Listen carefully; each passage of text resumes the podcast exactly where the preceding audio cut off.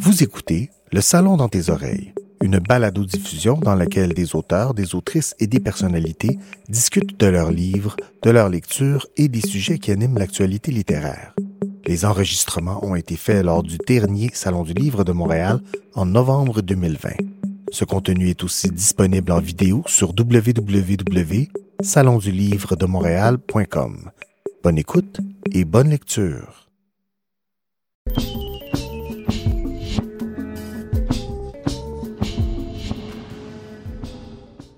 Bienvenue au Salon du Livre de Montréal. Je m'appelle Claudia La Rochelle.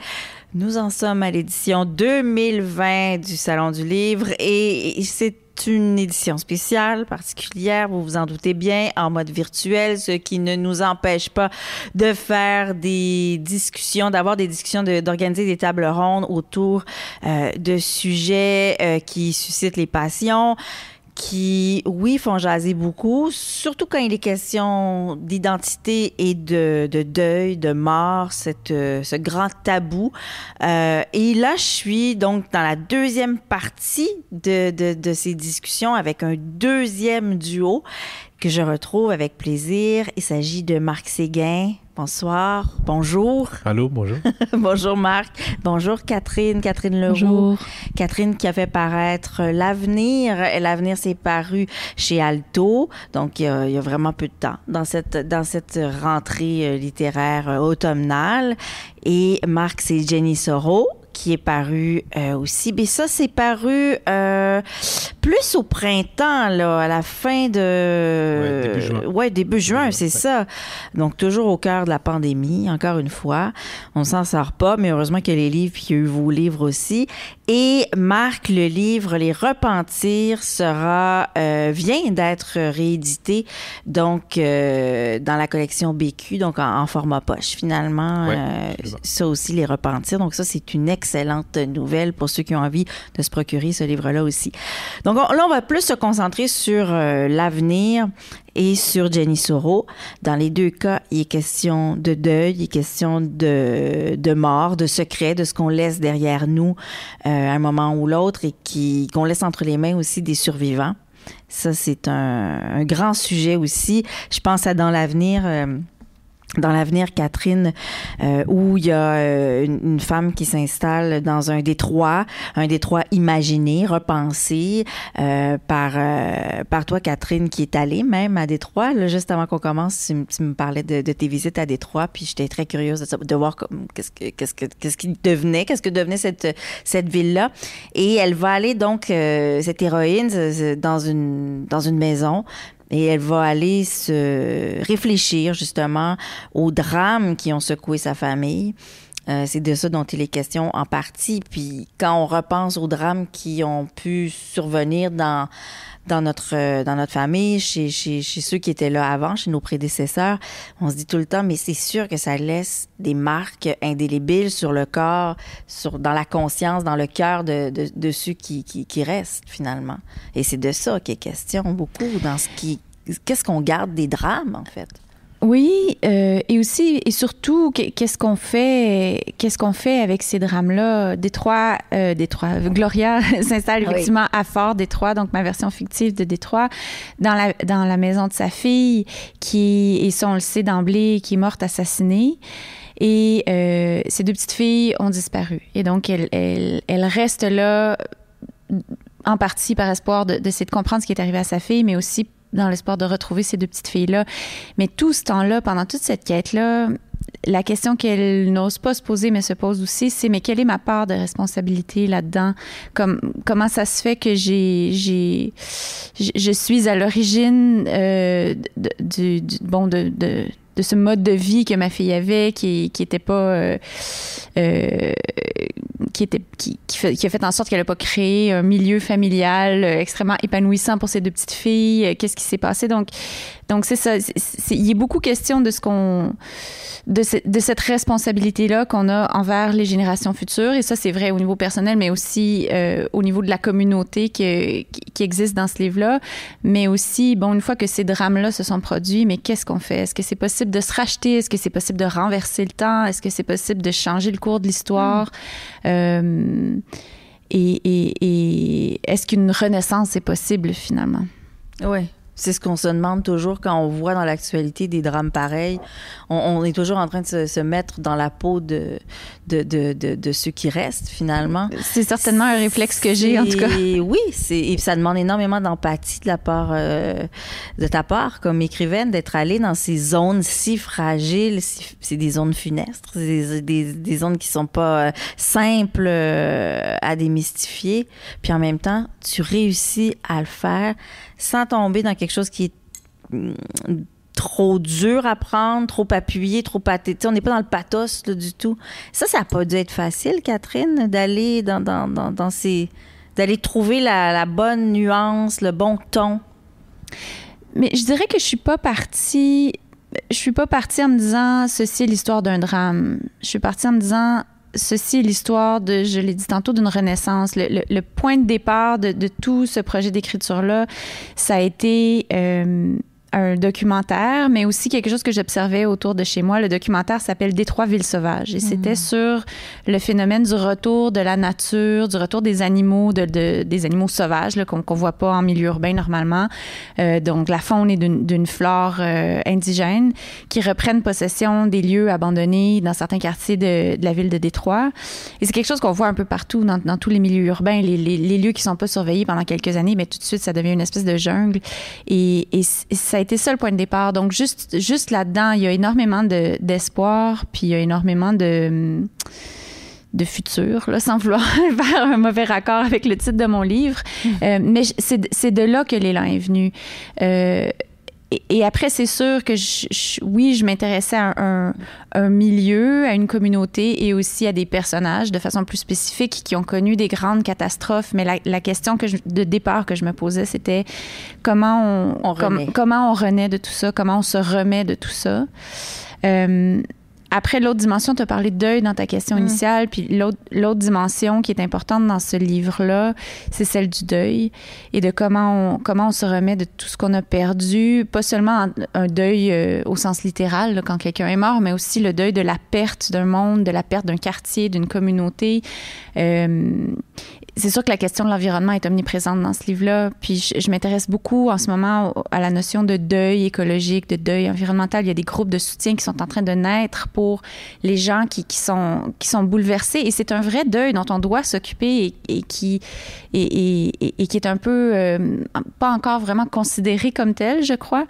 Euh, donc je pense qu'il y a ça aussi qui, est un espèce de parapluie au-dessus de l'histoire. Hmm.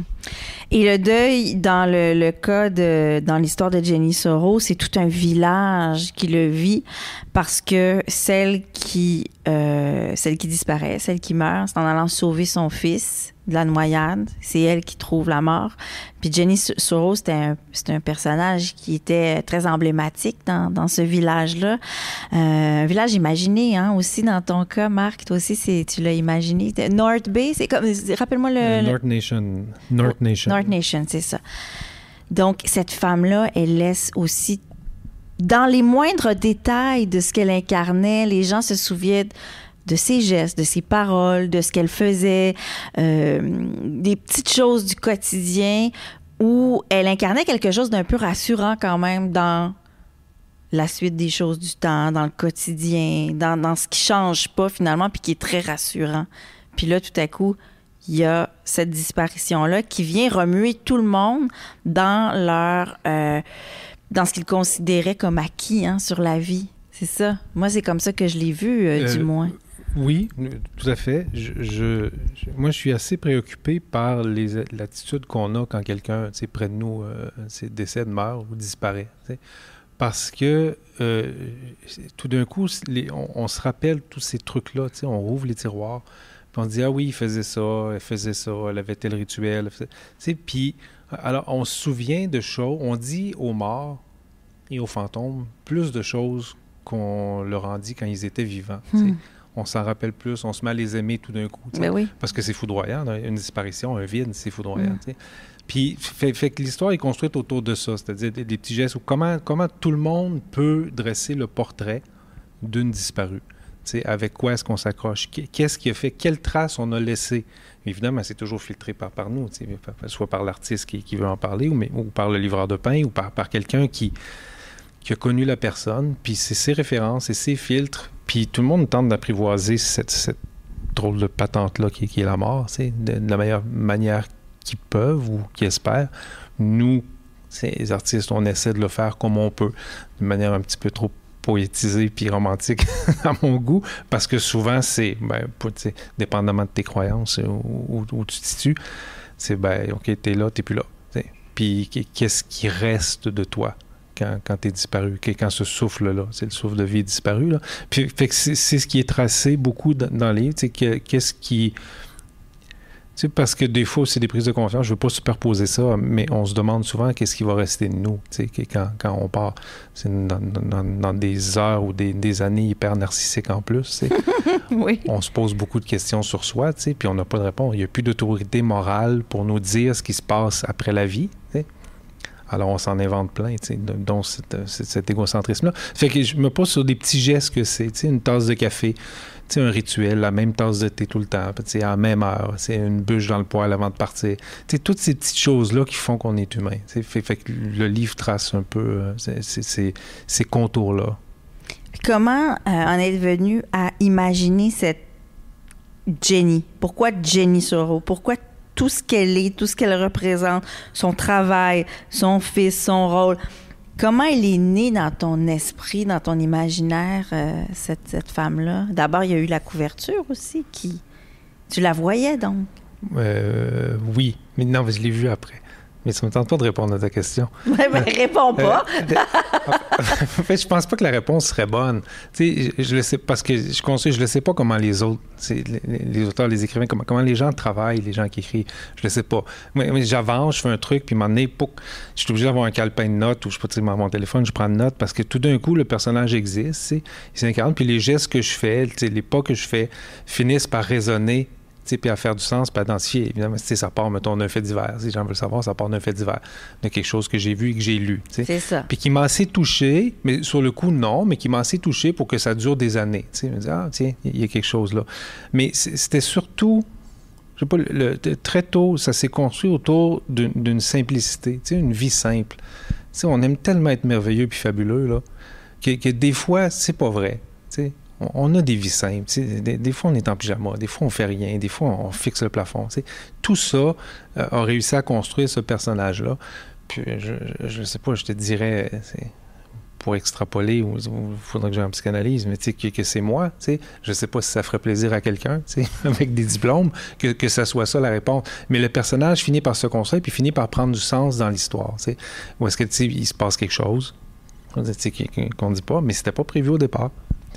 C'est arrivé en cours de, route. je me suis dit à un moment donné, à cette phrase-là, je pourrais arrêter, il y aura un livre. Mais non, je voulais aller plus loin. alors, ça n'existait pas au départ. Tu euh, c'est le parallèle que je peux essayer de trouver qui ferait du sens pour moi, c'est comme pour un tableau. Si tu commences à faire quelque chose, puis si tu commences pas, si tu commets pas un geste, si tu crées pas l'objet avec sa matérialité, tu peux pas avancer. Si ça reste à l'état d'idée, c'est rien. Mais un geste en appelle un autre, puis en appelle un autre, puis tout d'un coup, tu regardes, puis du coin de l'œil apparaît quelque chose. Puis... Fait que c'est comme ça que ça, que, que ça se construit. Mais l'idée du fait divers aussi qui inspire, qui est comme l'élément déclencheur, puis qui reste en sourdine, cette oui. histoire qui reste toujours un peu en toi, qui, que tu portes, puis qu'un jour, il y a oui. l'élément déclencheur qui fait que tu la couches sur papier, tu l'extrapoles, tu en prends possession, oui. mais... Mais tu sais, rendu là, c'est probablement des bébites très personnelles. C'est que, que, que j'écrive ou que je fasse des tableaux, que j'en fasse pas du tout, que je conduise un métro, tu sais. Il y a des choses qui nous obsèdent. Oui. Puis qui nous définissent aussi. C'est nos peurs, c'est nos fantasmes, c'est nos lubies, c'est nos euphories qui finissent par, par, par, nous colorer, puis par être qui on est, puis nous définir, puis nous densifier là, comme humains. T'sais. Mais dans ce cas-là, il euh, y, y, a des choses dans lesquelles moi, ça me tente pas d'aller jouer. Pourquoi est-ce qu'un fait divers sur la mort? Pourquoi la mort m'obsède? Pourquoi est-ce que ça reste là? Je suis pas prêt encore à, à aller dans ce sol-là. Hmm. Sauf que ça s'exprime dans l'art. Mais ça s'exprime dans l'art, c'est ça. Oui, il y a une façon de. Il faut oui. que ça. Oui. Hein? faut que ça se matérialise quelque part. Oui. Sinon, ce serait très difficile pour les individus qui t'entourent. Oui. J'imagine. Oui. C'est un peu ça aussi, Catherine. Non, je sais pas. Est-ce que parce que toi aussi, c'est, je pense que tout ce que tu lis, que tu vois, que tu perçois, tu as cette sensibilité de réception, tu reçois ça. Euh, aussi. Ta question, c'est qu'est-ce qui, arrive, qu'est-ce qui arriverait si je ne l'écrivais pas? Est-ce que je serais une personne. Euh, ben, oui, ça peut, ça peut, oui, ça peut être. j'y pense depuis Ça peut être ça aussi. Répondons à ça parce que c'est. Tu sais, quand on est obsédé un peu par la mort, plus, plusieurs personnes sont obsédées par la mort, mais les créateurs aussi le sont. Oui. Puis je me dis, avec la sensibilité que vous portez en vous, qu'est-ce qu'on fait avec cette charge-là?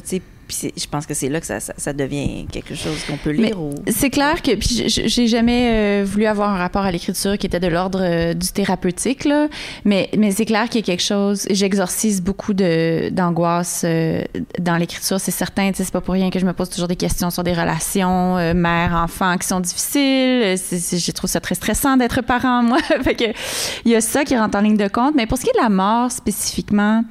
J'ai une obsession bizarre euh, pour euh, écrire des scènes de, mort, des scènes de décès. Tu as parlé de Madame Victoria. De, ce n'est que ça. Ce n'est que ça. C'est fascinant, cette histoire-là, Madame Victoria. As-tu lu?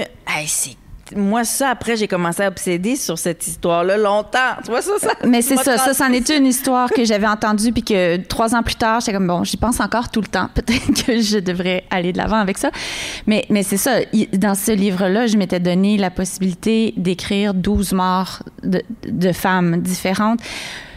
Puis c'est bon, je vais je vais rentrer dans le personnel, mais j'ai vu quelqu'un mourir quand j'étais beaucoup plus jeune là, au début de au début de la vingtaine. J'ai eu la, chance, j'appelle ça une chance d'accompagner quelqu'un que j'aimais beaucoup dans une mort qui était naturelle. C'était une personne âgée et tout. Euh, et pour moi, la grande révélation de ce moment-là, c'est que je n'ai pas eu peur et ce n'était pas horrible et c'était pas terrifiant. C'était c'était triste parce qu'elle quittait ce monde, mais euh, il y a eu quelque chose de, tellement beau puis d'intime qui se rapproche euh, de, de, la naissance ou de ce genre de moment-là.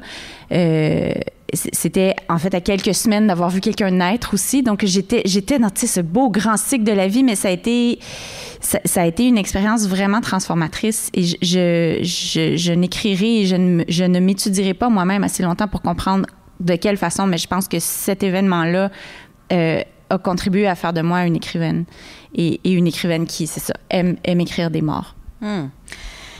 Wow! Vous, euh, vous, vous nous lancez dans des pistes incroyables, puis vos livres aussi vont là. Est-ce que, parce que là, déjà, ils sont parus depuis un moment. Catherine, c'est un peu plus récent, mais tout de même, euh, ça date de septembre, hein, c'est ça? L'avenir, ça date de septembre.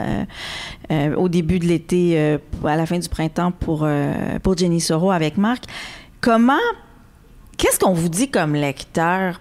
vous êtes allé vraiment jouer dans des zones sombres, puis ça fait du bien aussi. Là. Je dis pas que c'est négatif. Au contraire, s'il y a une lectrice qui aime aller dans, dans ces zones-là, c'est bien moi. Mais les gens aiment ça aussi. Mais qu'est-ce qu'ils vous disent? Est-ce que qu'est-ce qui ça a été quoi les, euh, les réactions des, des, lecteurs qui vous suivent? Parce que les deux, vous en êtes pas à votre premier roman là. Donc il y a déjà un lectorat qui s'est bâti, déjà des gens qui vous suivent, qui vous lisent. Est-ce que c'est quoi les, les, réactions autour? Marc, est-ce que est-ce qu'il y a des gens qui qui se sont sentis soit compris, appelés par cette histoire-là? Euh? Ben, euh, oui, sûrement, il y a eu quelques témoignages de, de gens qui, qui, viennent parler. Moi, je suis il y, a comme un, il y a comme un blindage euh, en avant de, moi. Il y a une sauvagerie aussi. Donc, les gens ne parlent pas beaucoup, ne me disent pas beaucoup parce que je, reçois très peu de choses. Non, j'en reçois beaucoup, mais il y en a très peu qui se rendent. Oui, mais c'est ça. Euh, oui. il y a beaucoup, les gens ont parlé du truc sombre où ça leur a rappelé des choses. Ça, a un certain écho, une certaine résonance chez, plusieurs personnes. Mais on, on m'a aussi beaucoup parlé des extrémités. C'est-à-dire de ce côté sombre-là, endeuillé, de, de cette, de cette lourdeur-là, qui, qui, qui, est aussi la vie, là, qui est aussi un moteur de, de, vie pour nous, en tout cas, en tant que créateur, et ce qui est la mort. Mais on m'a beaucoup parlé de la, lumière de, du livre. Oui. Beau, on a trouvé ça très, très lumineux, puis on a préféré me parler de ça. Puis moi, je trouve que, que, que, l'art qui réussit devrait rester muet. C'est-à-dire que tu, ça te remue toi, c'est parfait. Attends, il y a de la, job à faire de, de, marketing, on doit en parler. Mais je pense que quand ça se passe, tu vas dans un musée, tu vois un tableau, puis ça se passe tout seul, t'es remué, t'es bouleversé. Peut-être que c'est pas la bonne affaire d'aller le mettre sur Instagram. Il y a des choses qui doivent rester de l'ordre de la prière. Alors, moi, j'ai vécu ce truc-là euh, d'une manière très intime. Les commentaires que les gens m'ont fait, ou les regards, ou des choses. Ou, sais, j'ai croisé quelqu'un qui m'ont dit, tu sais, juste beau. Tu sais. Je, je sais que juste dans un mot, il y a assez de densité pour dire, ah tiens, les gens ont compris quelque chose. Il y, a- il y a des gens qui ont senti quelque chose. Puis, puis je trouve que cet endroit-là est beau en art. tu sais. Mm. De plus en plus. Au lieu de le crier partout, là, justement, si on pouvait un petit peu plus chuchoter des vérités, euh, peut-être que euh, c'est. Peut-être que tu pourrais nous chuchoter des vérités et nous lire un extrait je, fais- je- de Jenny Soro. je pense que j'ai jamais relu Claudius Mm. depuis que. Ben, ça prenait euh, Le- salon du livre en mode oui, COVID. depuis que euh, le livre est sorti. Tantôt, j'ai c- ceci étant dit, j'ai trouvé un, un truc qui, qui, moi. Puis, tu sais, des fois, je, repa- je repense à des choses ou quand des gens m'en parlent, parfois, je- moi, je viens avec le moton. Je- parce que ça passe, c'est filtré par quelqu'un, là. Il n'y a rien d'égocentrique là-dedans. Ça passe par dire, on dit, OK, il y a quelque chose qui a touché, qui est allé faire vibrer un truc. Fait que je veux juste dire que c'est très lumineux. Mais j'ai choisi un extrait qui l'est moins. Mais- on, on comprend, là, ça va. le père et le fils de Jenny étaient assis au premier rang. Ils ont regardé et écouté en silence ce que les autres avaient à dire sur cette femme qu'ils aimaient tant. L'enfant collé contre son grand-père. Ce dernier sur le bord de l'allée, prêt. Il y avait tellement de gens qu'Émile avait mis plusieurs heures avant de comprendre l'ampleur du choc. Il n'avait même pas reconnu Lise, la mère de Jenny, dans la foule en marchant devant elle. La femme était restée en retrait, mais s'était quand même assise dans la troisième rangée. Ce n'est qu'en sortant qu'il l'avait reconnue. L'homme et la femme s'étaient étreints de longues secondes, le père et la mère. C'était le seul lien qui les unissait depuis toutes ces années. C'est tout ce qu'ils avaient à se dire.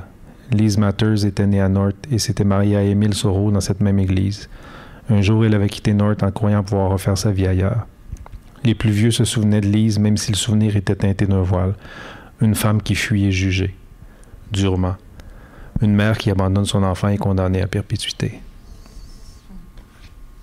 Ouais. Puis il y a ça aussi quand un être décède, c'est tout ce que tout ce qu'on apprend finalement sur sa vie, sur son passé, tout ce qui tout- toutes ces histoires qui ressurgissent finalement euh, souvent puis qui avaient été enfouies qui reviennent. C'est aussi à travers ce passage-là qui est très euh, révélateur de de cette espèce de, de souffrance sociale, de ce malaise-là qui, qui, qui, surgit. Mais bel extrait. Merci beaucoup, Marc. Puis maintenant, j'aimerais, Catherine, parce que le temps file, que tu nous lises un extrait de L'Avenir. Certainement. Euh, donc, comme à mon habitude, j'ai toujours beaucoup trop de personnages dans mes livres. Euh, et cette fois, C'est peuplé, hein? C'est peuplé, ces, ces livres-là. et cette fois, j'ai même euh, poussé euh, l'audace jusqu'à avoir un personnage de pitbull. Euh, on a accès à sa conscience. Ne vous inquiétez pas, elle ne parle pas. C'est une femelle. Euh, ok, donc voilà. C'est, on est dans la conscience du chien. Elle n'est plus que fleur, ou alors le monde n'est plus qu'odeur. La nuit est tombée depuis mille ans. Elle est seule depuis toujours, ou presque seule. Il y a son oreille qui élance et douze points qui brûlent sur son abdomen, on dirait de minuscules dents qui grugent. Elle se lèche le ventre, n'y détecte aucune présence, reprend son parcours. L'espace est rempli par l'odeur de fumée. Même là où ça, où ça ne sent pas le feu, ça sent le feu. S'il fallait choisir une reine à cet endroit, ce serait cette odeur. Puis il y a des bouffées d'autres choses, ordures, boue, rouille, chair faisandée, du sexe partout tout le temps. Mais il s'agit des grands thèmes, et la chienne ne s'intéresse pas aux évidences. Ce sont les filons plus discrets, les parfums cachés ou marginaux qui la captivent, les pollens et leurs interactions compliquées, les miettes de nourriture, les traces de sang, le passage d'humains selon des tracés bien précis, dont elle arrive à déterminer l'ancienneté et la fréquence, parfois même l'état d'esprit du marcheur est lisible, la peur surtout. Même chose avec les coyotes, les chats, les blaireaux et les couleuvres. Il n'y a que les oiseaux qui ne se laissent pas cerner. Est-ce que je... je-? Merci, c'était impeccable et très intéressant aussi d'avoir le point de vue de cet animal aussi. De... C'était vraiment le fun de se mettre dans la Oui! conscience d'un- animal. Oui, parce que, ben en fait, j'aime. j'ai- j'ai- C'est pas toujours facile, mais je pense que c'est c'est toujours intéressant, en tout cas pour moi, d'essayer de, de, me mettre plus dans le, dans le corps puis dans les sensations des, des, personnages, mais on a moins tendance à le faire avec les êtres humains parce qu'on est beaucoup dans, dans, dans le cérébral mmh. puis dans, dans le, le, côté plus intellectuel des choses. Puis ici, j'ai énormément de personnages de jeunes enfants et donc cet animal-là aussi fait que ça m'a permis d'aller explorer un autre, euh, un autre angle. Quel talent tu as pour aller chercher mmh. d'autres points de vue puis de transposer, transposer les, transporter les voix puis les faire sortir euh, de cette manière-là. Tous les deux, vous avez cette, euh, cette espèce de sauvagerie, cette animalité aussi dans, dans vos textes que j'aime beaucoup. Et je pense que ça prenait ça pour, euh, en partie pour aborder des sujets aussi délicats intime que la mort, ce, cet ultime tabou. Merci beaucoup, euh, Marc Séguin, avec Jenny Soro. Euh, c'est paru chez Le Méac. Et je, rappelle que chez Québec Amérique, il y a une réédition de... pardon? Chez BQ. Chez BQ, oui, mais c'est Québec Amérique qui avait fait paraître euh, Les Repentirs, voilà. Et Catherine Leroux, merci beaucoup. Ce roman L'Avenir est paru au mois de septembre euh, chez Alto. Merci d'avoir été là. C'était un grand plaisir, vraiment, de vous avoir avec merci, nous. Merci beaucoup. Merci, merci d'avoir été des nôtres, puis on se retrouve bientôt.